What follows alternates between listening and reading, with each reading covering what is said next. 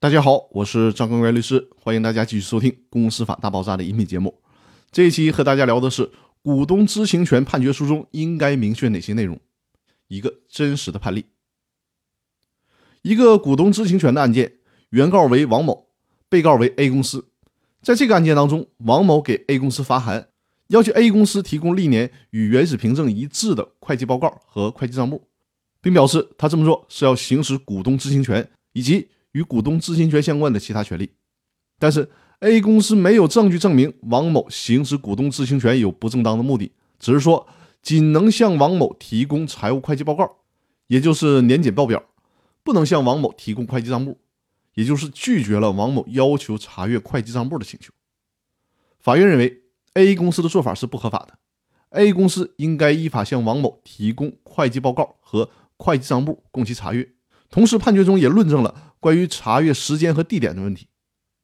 判决书当中强调，公司法赋予股东知情权的目的和价值在于保障股东权利的充分行使。这一权利的行使也应该在权力平衡的机制下进行，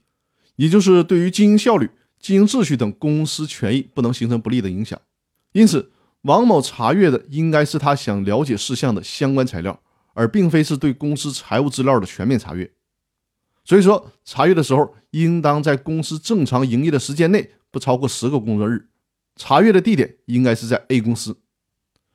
一审判决的内容是：第一，按公司法第三十三条的规定的范围和方式，A 公司于判决生效之日起十五日内，为王某查阅 A 公司二零零八年一月二十五号至二零一三年一月期间的会计账目提供必要的条件。王某在 A 公司正常营业的时间内查阅。查阅的时间不能超过十个工作日。第二项，驳回王某的其他诉讼请求。A 公司不服，提起了上诉，但是二审法院驳回了 A 公司的上诉请求，维持了一审判决。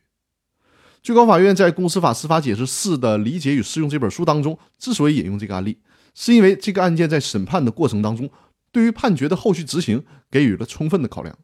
判决内容中明确了查阅的时间、地点和文件材料的范围。这样既保障了股东知情权的充分行使，也兼顾到了对公司经营效率和经营秩序的维护，是一个非常典型的股东知情权的判决。那好，今天的分享就到这里，更多内容我们下期继续。